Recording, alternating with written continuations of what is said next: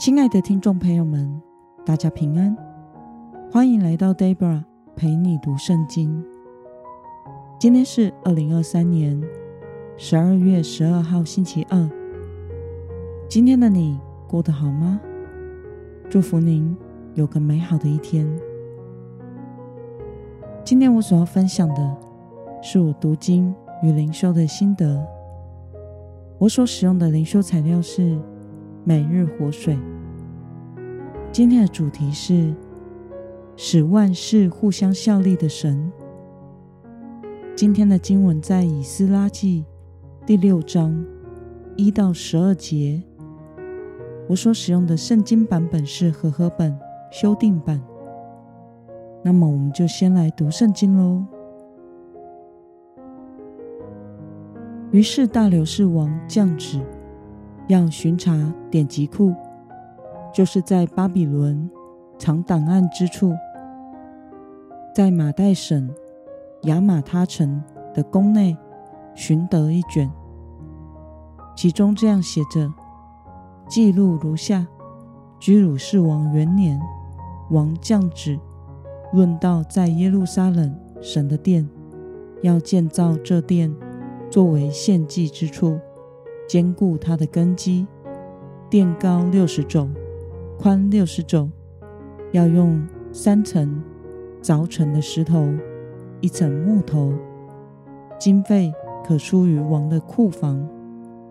至于神殿的。金银器皿，就是尼布甲尼撒从耶路撒冷的殿中掠取带到巴比伦的，必须归还，带回耶路撒冷的殿中，各按原处放在神的殿里。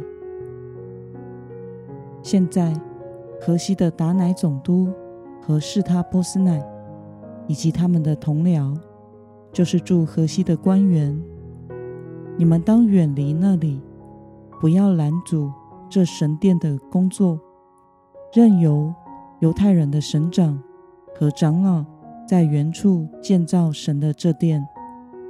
我又降旨，吩咐你们为建造神的殿，当像犹太人的长老这样行：从王的财产中，由河西所缴纳的贡银，迅速支付这些人。免得工程停顿。他们向天上的神献燔祭所需用的公牛犊、公绵羊、小绵羊，以及麦子、盐、酒、油，都要照耶路撒冷祭司的话，每日供给他们，不得有误，好叫他们献馨香的祭给天上的神，又为王。和王的众子的寿命祈祷。我再降旨，无论谁更改这命令，必从他房屋中拆出一根梁木，把它举起，悬在其上，又使他的房屋为此成为粪堆。任何王或百姓若伸手更改这命令，拆毁在耶路撒冷神的这殿。愿那立他名在那里的神将他们灭绝。我大流士降这谕旨，你们要速速遵行。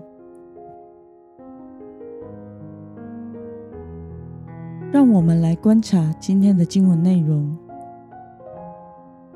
今天的经文描述了大流士王降旨去巡查巴比伦的档案库。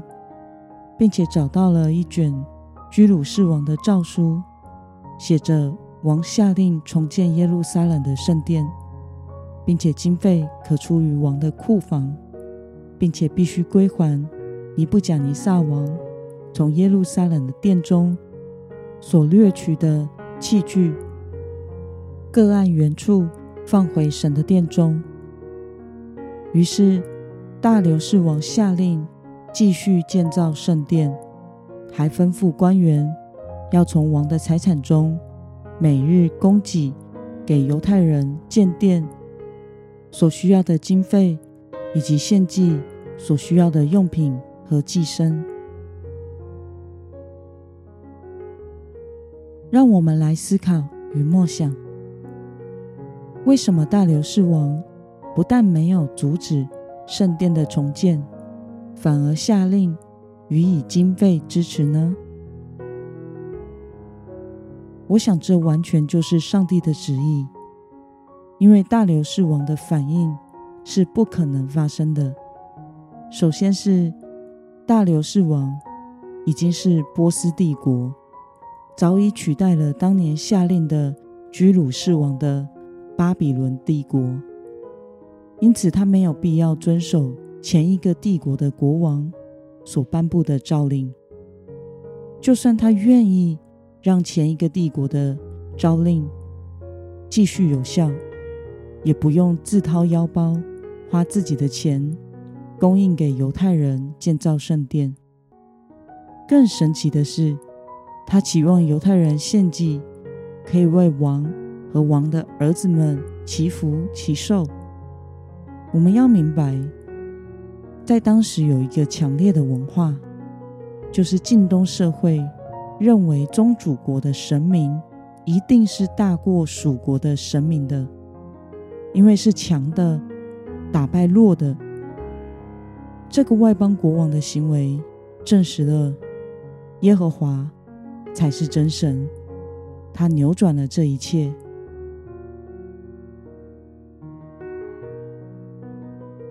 那么，对于神使用一个外邦国王来继续圣殿的重建，对此，你有什么样的感想呢？我觉得神好奇妙，这位外邦国王大概自己都不知道自己为什么当时会这么想以及这么做吧。我们所信的神是超乎一切的神，又是使万事互相效力的神。他能使用一个外邦的国王敬畏他。并且为神所使用，来供应圣殿的重建工程。愿神帮助我们明白，我们所信的神是超乎一切的神，又是使万事互相效力、成就他的善功的神。求主赐给我们更深的信心，来信靠他，依靠主得胜。那么今天的经文。可以带给我们什么样的决心与应用呢？让我们试着想想，你何时曾经历过神超越一切的作为？为了更深的信靠和经历神的作为，你决定要怎么做呢？让我们一同来祷告。亲爱的天父上帝。感谢你透过今天的经文，使我们看到你是超越一切、使万事互相效力的神。你使用外邦的国王来支持犹太百姓的重建圣殿工程。求主帮助我，能更深的信靠你与经历你，依靠你过一个得胜的生活。奉耶稣基督得胜的名祷告，阿门。